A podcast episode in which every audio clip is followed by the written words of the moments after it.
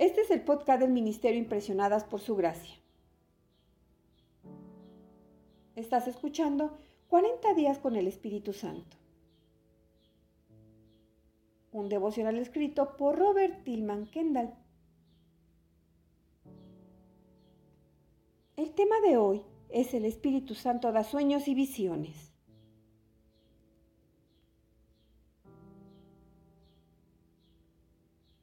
El 31 de octubre de 1955. Mientras conducía de Palmer a Nashville, la gloria del Señor de pronto llenó el coche. Ahí estaba, literalmente delante de mis ojos. Jesús a mi derecha mientras yo seguía conduciendo. Estaba intercediendo con el Padre por mí. Nunca me sentí tan amado. Era tan real como el hermoso lago de Icori que puedo ver ahora mientras escribo este libro. No puedo decir lo que estaba sucediendo en los lugares celestiales durante las siguientes 70 millas, 96 kilómetros, 56 metros. Cuando llegue al cielo, voy a pedir un DVD para descubrirlo. Una hora más tarde escuché que Jesús le dijo al Padre, lo quiere. El Padre respondió, puede tenerlo. El Espíritu de Dios inundó mi corazón con una calidez y una paz que no sabía que fuera posible que nadie tuviera. Durante unos 30 segundos más o menos, ahí estuvo el rostro de Jesús mirándome. Mi teología cambió antes de que ese día terminara. Fue la primera vez que tuve una visión. El mes siguiente tuve otra visión mientras estaba orando a un costado de mi cama en mi habitación del dormitorio. Fue una visión de mí mismo, predicando en un famoso auditorio. Estaba vistiendo un traje azul marino. Había un coro detrás de mí en la plataforma. Cada miembro del coro vestía una toga gris claro. No escuché ninguna voz. Solamente era la visión. Nada más. Pero yo estaba asombrado. Me levanté deprisa y entré a la siguiente habitación para decirle esto a mi amigo Bill. Le dije, Bill, Dios me va a usar. Me dijo, lo sé. Pero dije, pero quiero decir, realmente usarme. Era nazareno entonces. El pensamiento de un ministerio mundial no estaba ni remotamente en la pantalla de mi radar. Pero supe a partir de ese día que Dios me iba a dar un ministerio internacional un día. A lo largo de los siguientes seis a ocho meses tuve cerca de una docena de visiones más. Algunas se han cumplido, otras no. El libro de Ezequiel está lleno de visiones. Todas se dice que vinieron por el Espíritu Santo.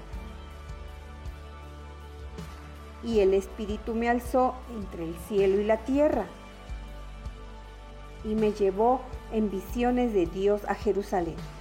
Lo vemos en Ezequiel capítulo 8 versículo 3, versión Reina Valera 1960. Daniel también tuvo visiones. Muchas de estas eran visiones de noche, lo que entiendo que significa que eran sueños. Joel dijo una profecía. Después de esto, derramaré mi espíritu sobre todo el género humano. Los hijos y las hijas de ustedes profetizarán. Tendrán sueños los ancianos y visiones los jóvenes. Lo vemos en Joel capítulo 2 versículo 28. Este pasaje fue citado por Pedro el día de Pentecostés, lo vemos en Hechos capítulo 2, versículo 17. Cuando Jesús se transfiguró delante de Pedro, Jacobo y Juan en una montaña alta, llamó a lo ocurrido una visión. Jesús les mandó diciendo, no digáis a nadie la visión. Lo vemos en Mateo capítulo 19, versículo 9, versión Reina Valera 1960. Dios le habló a Ananías en una visión acerca de la conversión de Saulo de Tarso. Lo vemos en Hechos capítulo 9, versículo del 10 al 16.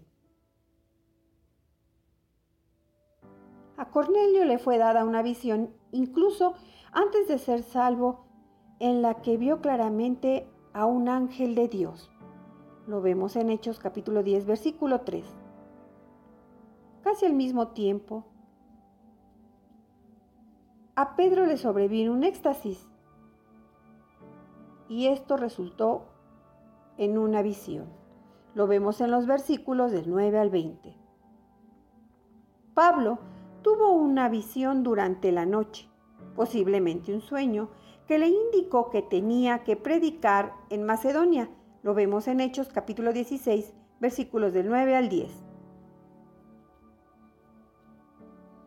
Pablo tuvo una visión similar una noche que lo llevó a quedarse en Corintio otro año y medio. Lo vemos en Hechos capítulos 18, versículos del 9 al 11. Pablo incluso se refiere a su propia conversión dramática como una visión celestial. Lo vemos, lo vemos en Hechos capítulo 26, versículo 19. El libro de Apocalipsis es el mayor visión de todas. El propósito de una visión es mostrarnos lo que necesitamos saber. A menudo con referencia al futuro. Algunas veces se podría referir al futuro inmediato. Lo vemos en Hechos capítulo 10. O algunas veces a un evento en el futuro distante. Puede ser Dios deseando comunicarse con nosotros inmediatamente. La visión de Isaías le mostró la gloria del Señor, su propio pecado y su llamado. La visión en el monte donde Jesús se transfiguró demostró la gloria de Cristo y su superioridad sobre Elías y Moisés. La visión de Pedro lo facultó para aceptar a los gentiles. Se requirió algo extraordinario para convencer a la primera iglesia de que tenía que vencer un perjuicio extraordinario.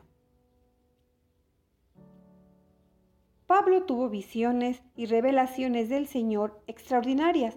Lo vemos en 2 de Corintios capítulo 12, versículo 1. Como tal cosa podría generar que se volviera presumido. Dios le envió una espina que le fue clavada en su carne para mantenerlo humilde. De hecho, era necesario porque había tenido sublimes revelaciones. Versículo 7. Estas bien podrían haber incluido que conoció el Evangelio directamente de Jesús.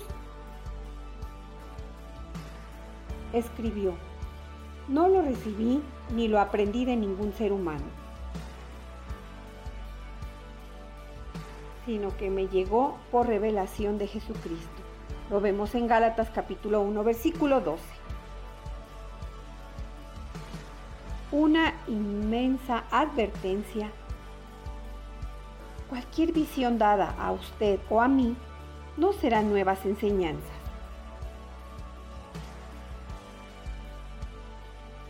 No habrá nueva revelación. El canon de la escritura está completo. Jamás, nunca se le añadirá nada más. Si Dios da una visión, será dependiente de la escritura y solamente porque usted lo necesita. Por cierto, ¿no recibió visiones en estos días?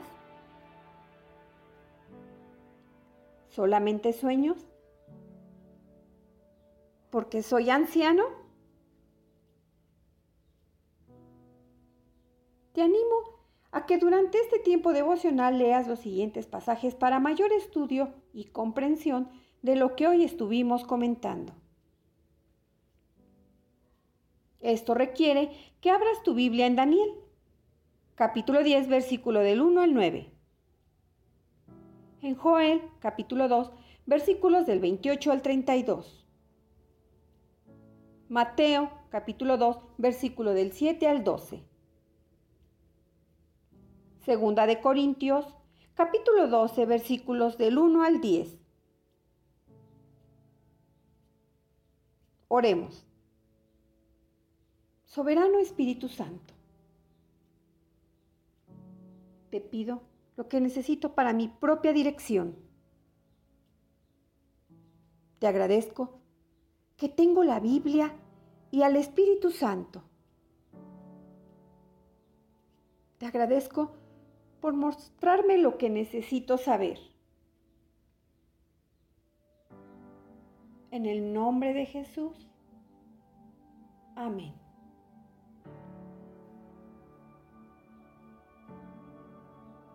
Queremos juntos experimentar hambre por el Espíritu Santo y cada día ser aún más llenos de Él como Jesús prometió.